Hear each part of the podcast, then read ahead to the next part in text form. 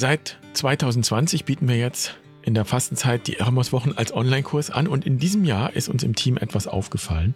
Noch nie haben wir so viele Mails bekommen von Menschen, die schreiben, dass sie wahnsinnig gerne mit auf die Reise gehen würden, aber auf irgendeine Weise mit der Angst ringen, den Kurs nicht zu schaffen, so wie ich das mal nenne.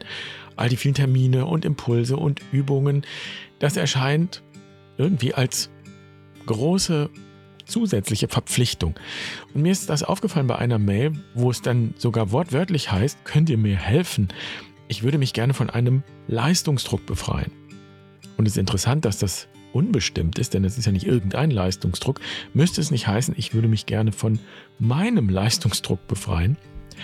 Denn ich werde ja nicht müde, allen zu erzählen, dass es in diesem Kurs, in den Eremos-Wochen, nichts zu schaffen gibt. Dass es im Gegenteil ausdrücklich darum geht, nichts zu schaffen. Es nicht zu schaffen, sondern das anzuschauen und anzunehmen, liebevoll anzunehmen, was da ist. Also wenn überhaupt, dann genau diese andere Perspektive einzunehmen und das einzuüben. Auch sich selbst mit viel Liebe und Geduld anzuschauen und anzunehmen, mit all dem, was da ist.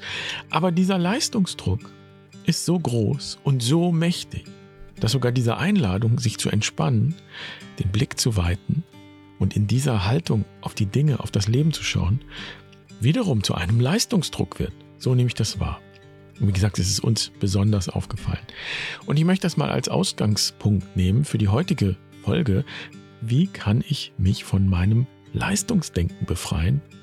Und noch allgemeiner gefasst, wie kann ich mich von solchen negativen Gedanken befreien? Gedanken über mich selbst die offenbar sehr mächtig werden können. So mächtig, dass sie mich vollständig beherrschen, so scheint es. Auch mein Bild von der Wirklichkeit. Mein Bild, das ich mir von der Welt mache und das Bild, das ich mir von mir selbst mache.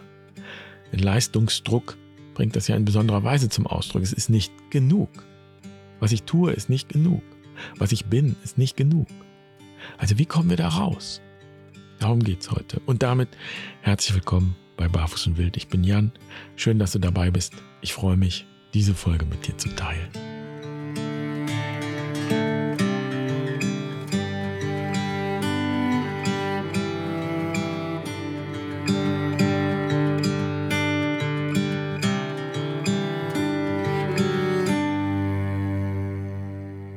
Es gibt eine wunderschöne Geschichte aus der franziskanischen Tradition, Vielleicht kennst du sie. Die Wahrscheinlichkeit ist groß, dass ich sie schon mal erzählt habe. Diese Geschichte stammt aus der Anfangszeit der franziskanischen Bewegung. Franz von Assisi hatte auf seinen ganzen Besitz, sein Erbe verzichtet und ein Leben als Eremit begonnen. Und der Auslöser war ja die Begegnung mit einem Aussätzigen gewesen, so schreibt er das. So ist er vor die Stadttore gezogen zu den Aussätzigen, hat wie die Aussätzigen gelebt. Und zwar aus dem Gedanken heraus, dass Christus in den Armen und Leidenden lebt und mit den Armen und Leidenden und unter ihnen. Und Franz von Assisi ist ein Büßer geworden, der eben Christus ähnlich werden will und ihm deshalb nacheifert in der Armut. So, und als sich dann die ersten Freunde angeschlossen hatten und eine kleine Bruderschaft entstanden war, eiferten alle diesem Ideal nach. Und ganz zu Beginn haben die Brüder in einem einfachen Schuppen gelebt, in Rivotorto, unterhalb von Assisi, und in dieser Zeit spielt die Geschichte. Eines Nachts werden die Brüder wach von lautem Geschrei. Einer der Brüder schreit, ich sterbe, ich sterbe. Und sofort wird Licht gemacht und Franziskus fragt, warum stirbst du denn? Und der Bruder antwortet, ich sterbe vor Hunger. Und jetzt wäre ja einiges denkbar. Man könnte sich vorstellen, dass dieser Bruder das strenge Fasten der Gemeinschaft bricht und seinen Hunger stillt und dann eben wieder einsteigt und es nochmal probiert, ob es dann vielleicht schon besser klappt mit dem Fasten. Oder man könnte sich vorstellen, dass er über kurz oder lang die Gemeinschaft verlassen muss, weil es eben mit dem Fasten nicht so geklappt hat. Und diese Varianten, und es wäre ja noch mehr denkbar, mehr solche Varianten, die spiegeln die landläufige Haltung in unserer Kultur wieder. Denn in diesen Varianten wird der Maßstab von außen gesetzt. Und das heißt, ich muss mich anstrengen, diesen Maßstab zu erfüllen. In diesem Fall wäre es das Fasten. Das Fasten an sich, das den Maßstab setzt, das Ideal. Wer am meisten fastet, kommt Gott am nächsten oder wird Christus am meisten ähnlich. Und auch wenn das hier ein Ehrgeiz nach unten ist, in diesem Fall, also ein Ehrgeiz, der nach Armut, nach Leiden strebt, ist es trotzdem ein Ehrgeiz. Und deshalb liebe ich diese Geschichte so, weil sie ganz anders endet, als sie eben enden könnte. Franziskus lässt den Tisch decken und alle setzen sich zusammen mitten in der Nacht und essen. Gemeinsam. Damit der hungrige Bruder sich nicht schämen muss, heißt es in der Geschichte. Und alle essen zusammen, alle solidarisieren sich und daran wird deutlich, das eigentliche Ideal ist nicht das Fasten an sich. Das Ideal ist die Solidarität die Solidarität untereinander und natürlich auch die Solidarität mit den Schwächsten. Und es gibt mehrere Versionen dieser Geschichte, aber eine Version findet sich im sogenannten Spiegel der Vollkommenheit. Und die Vollkommenheit, um die es hier geht, ist eine ganz andere, als wir uns das landläufig so vorstellen. Es geht ja ganz offensichtlich nicht darum, ein feststehendes Ideal zu verwirklichen irgendwelche äußeren Regeln einzuhalten, irgendein Programm zu absolvieren oder es auf sonst irgendeine Weise richtig zu machen und zu schaffen.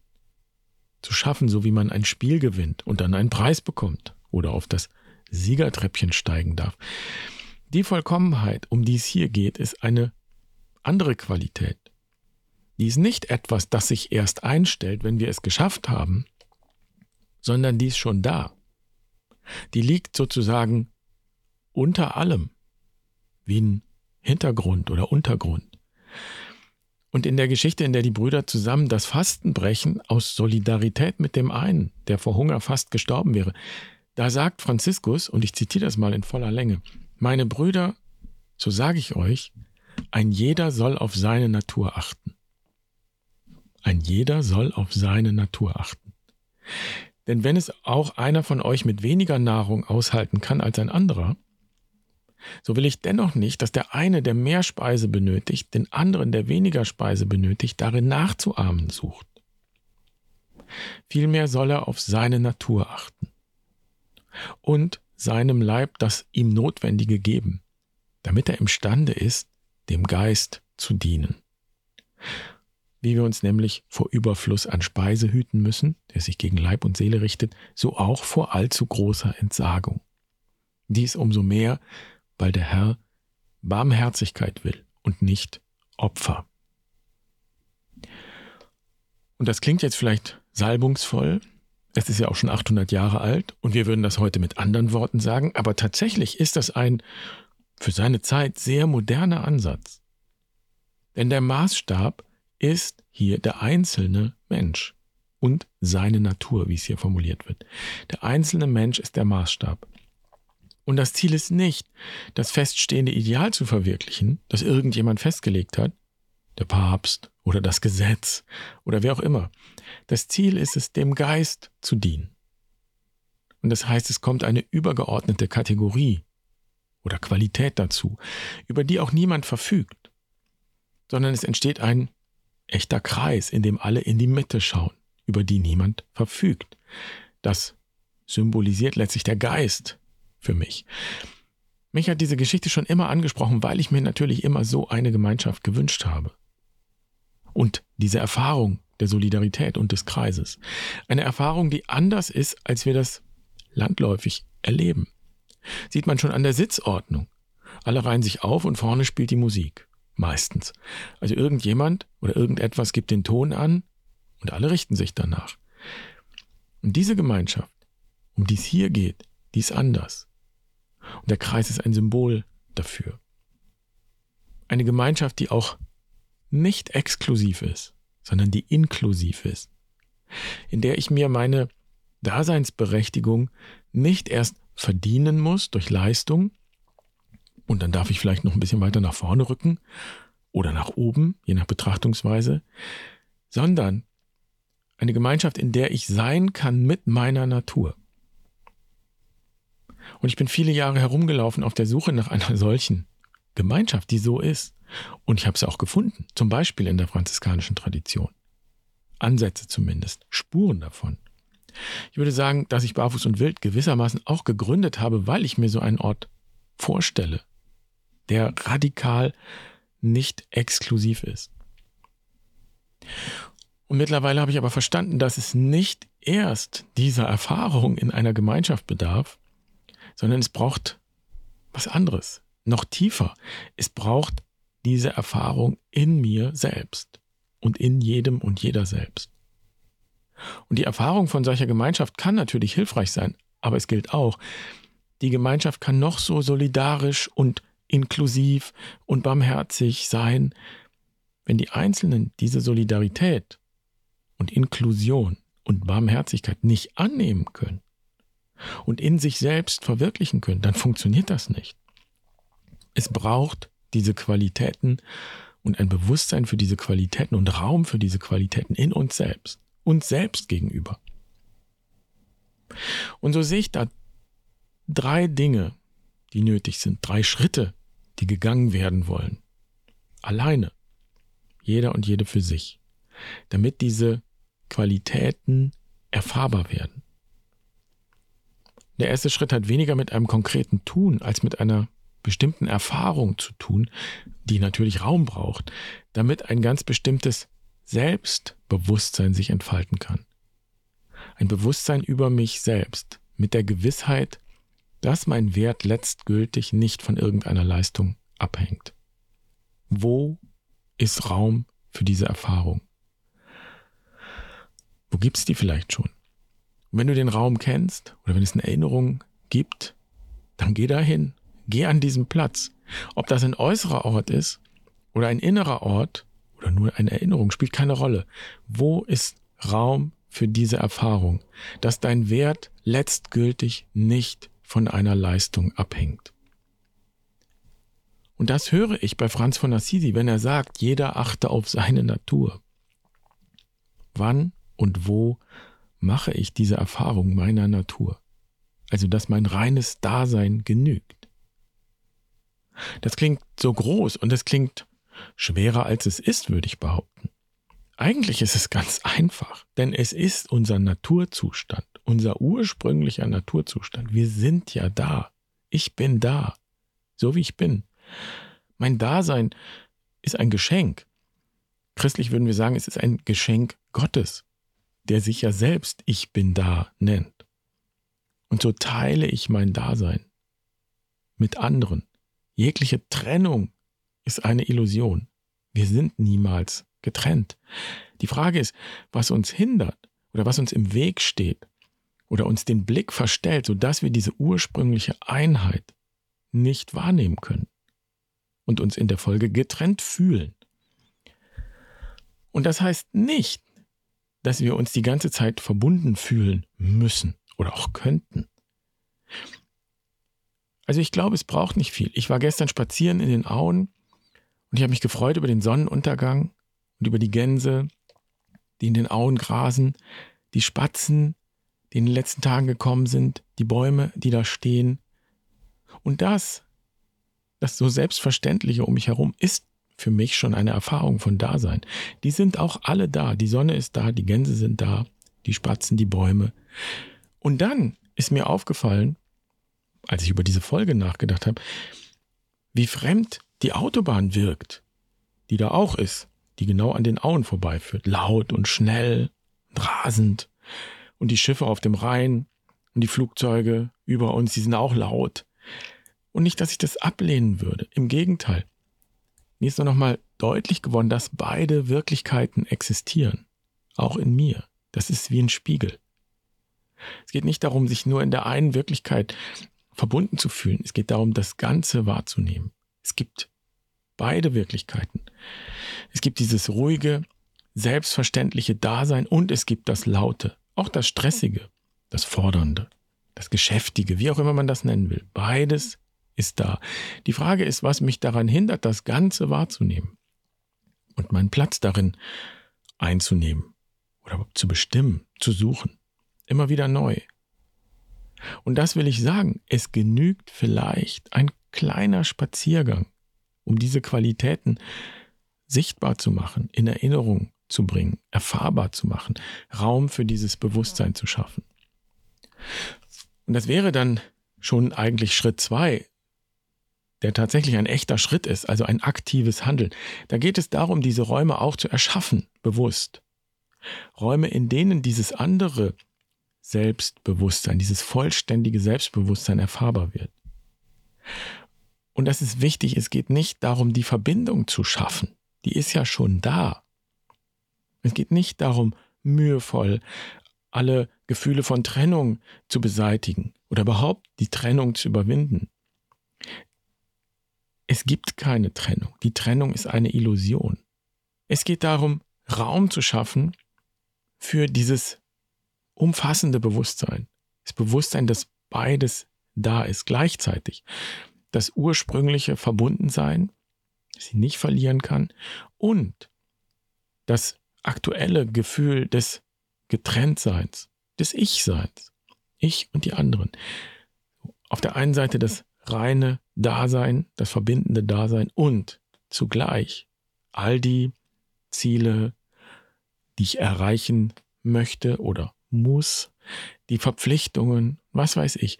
Nennen wir dieses andere Alltagsbewusstsein. Das ist das Bewusstsein, mit dem wir funktionieren, mit dem wir von A nach B kommen, mit dem wir Dinge verwirklichen. Und es ist auch wichtig. Es geht ja nicht darum, alles stehen und liegen zu lassen. Wo kämen wir denn hin? Es geht darum wahrzunehmen, dass es darüber hinaus auch noch ein anderes Bewusstsein gibt. Das nennen wir auch das wahre Selbst, das auch da ist, immer da ist. Und am Ende erkennen wir, das ist die Erfahrung, dass unser Alltagsbewusstsein immer in diesem größeren Selbst, in diesem reinen Dasein aufgehoben ist. Christlich formuliert, wir, ich, jeder, jede von uns, wir sind in Gottes Hand geborgen. Und wenn wir fallen, fallen wir immer in Gottes Hand. So würden wir das in der jüdisch-christlichen Tradition formulieren. Und Schritt zwei bedeutet ganz konkret, dafür Raum zu schaffen, für diese Wahrnehmung.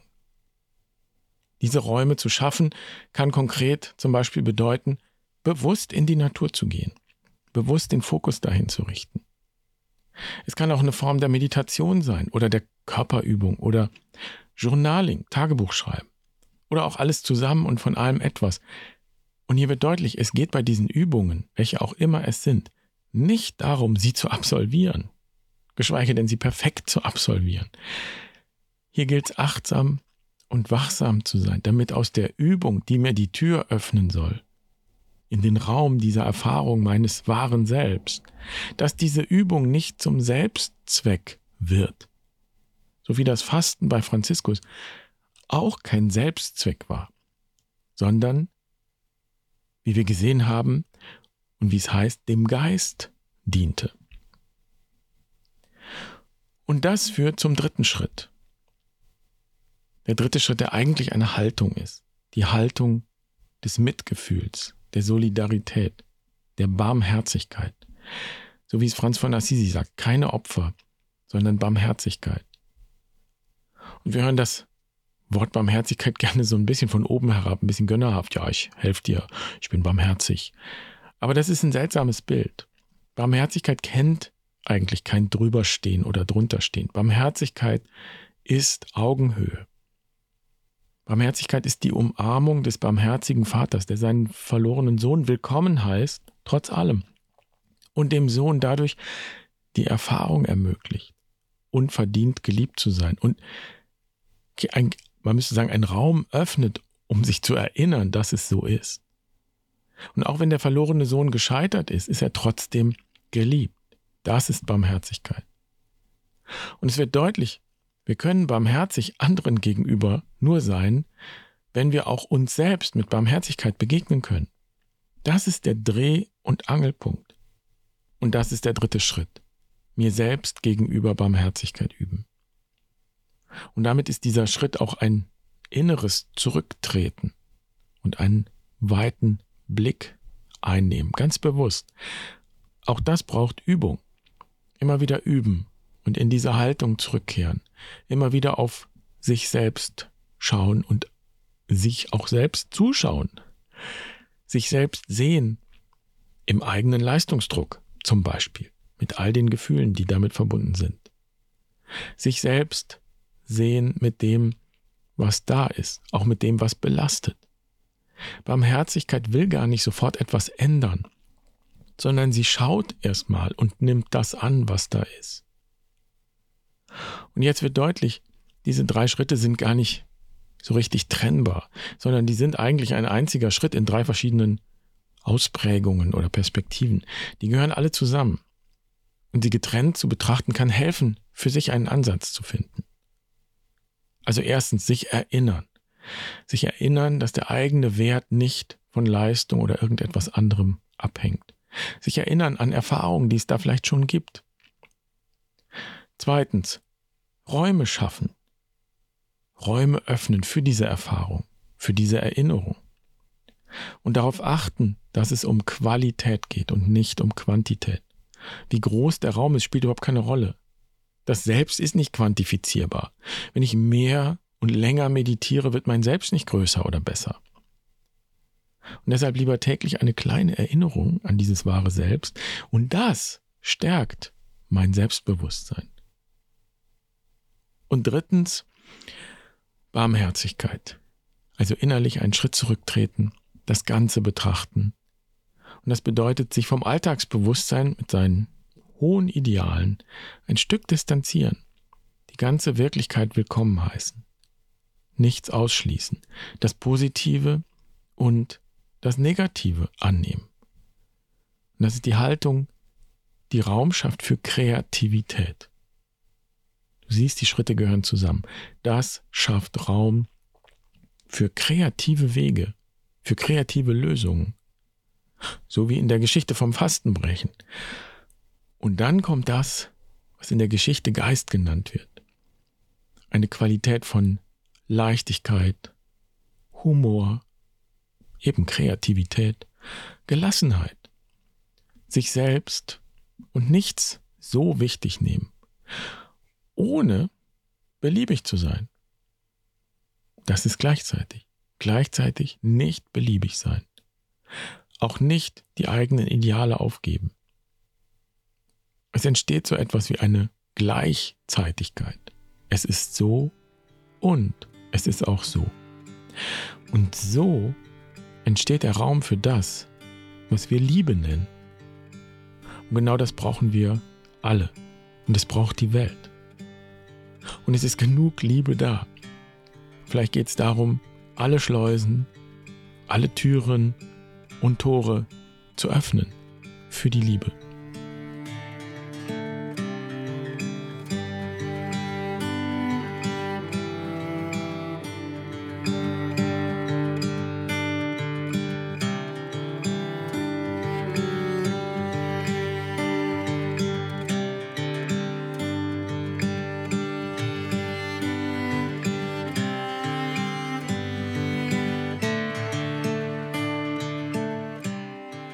Jetzt komme ich nochmal auf die Mails zurück, die wir gerade bekommen. Das ist mir alles zu viel. Das schaffe ich alles nicht. Da ist so viel. Ich kann jetzt nicht auch noch einen Online-Kurs machen. Ich bin ein bisschen erschrocken über diesen Stress, der sich in diesen Mails ausdrückt. Ich habe auch den Eindruck, dass das ein Spiegel einer gesellschaftlichen Stimmung ist. Und wenn das wahr ist, dann bedeutet das, dass wir auch gesellschaftlich am Limit sind. Und umso mehr freue ich mich über die, die mit uns auf die Reise gehen. Durch die Fastenzeit. Und eigentlich durch das ganze Jahr. Denn die Fastenzeit ist im Grunde nur der Auftakt. Wir nutzen diese geprägte Zeit, um über die Schwelle zu gehen, wenn man so will. Und ich habe den Eindruck, dass die, die sich für diese Reise entschieden haben, zwei Dinge wissen oder ahnen. Zum einen wissen sie, dass sie nur selbst entscheiden können, aufzubrechen und diesem wahren Selbst und der Erfahrung dieses selbst und Selbstseins irgendwie auf ihre eigene Weise Raum zu geben, nach ihrer Natur. Also ihm zumindest eine Bedeutung zuzumessen und sich dafür zu öffnen und das zu erkunden. wie gesagt, es ist ja immer da. Die Frage ist, was steht mir im Weg? Was hindert mich, das wahrzunehmen? Und ich kann das nur selbst entscheiden, diesen Aufbruch. Ich kann es nur für mich tun. Das kann niemand für mich übernehmen. Auch wir von Barfuß und Wild können dir nicht sagen, wie konkret dein Weg aussehen soll. Das ist auch nicht der Plan in den Eremos-Wochen. Wir können dir nur sagen, wo es sich lohnt hinzuschauen. Deshalb arbeiten wir mit dem Lebensrat als Kompass. Aber wir können es nicht für dich machen. Wir können nicht für dich den Weg bestimmen oder gehen. So, und damit wären wir schon bei dem zweiten, was die, die mit uns in die Eremos-Wochen gehen, wissen oder ahnen, jedenfalls nehme ich das so wahr, Gemeinschaft ist trotzdem ein Schlüssel. Auch wenn das Wesentliche nur alleine geht. Gemeinschaft ist ein Schlüssel. Natürlich kann ich meinen Weg nur für mich gehen. Ich kann das nur für mich machen. Aber die Erfahrung, dass ich nicht alleine unterwegs bin und dass es da eine Gemeinschaft gibt, in der es auch konkret erfahrbar wird, dass es genug ist, dass ich genug bin, dass ich nichts Besonderes leisten muss. Das hat eine eigene Dynamik und Kraft. Und genau dafür steht für mich die franziskanische Tradition. Und deshalb liebe ich diese Geschichte vom Fastenbrechen. Und genau das ist auch die Idee und die Vision hinter Barfuß und Wild. Und das ist der Rahmen, den wir hier aufspannen. Also ich bin gespannt, wo uns die Eremos-Wochen in diesem Jahr hinführen. Und ich freue mich auf diese wunderbare Reisetruppe, die da gerade zusammenkommt. Und wie immer freue ich mich natürlich auch über ein Feedback und den Austausch hier auf der Webseite. Vielleicht magst du ja mal teilen, was dir hilft, dich vom Leistungsdruck zu befreien und überhaupt, was dir hilft oder geholfen hat, der Mensch zu werden, den du selbst magst. Denn darum geht's. Und das ist das größte Geschenk, das du der Welt machen kannst. Der Mensch zu sein, den du auch selbst magst. Auch wenn es das Einzige wäre, was du tust. Das ist deine Gabe für die Welt. Du bist die Gabe. In diesem Sinne, schön, dass du dabei warst heute. Ich wünsche dir eine wundervolle Woche. Mach's gut. Pace bene.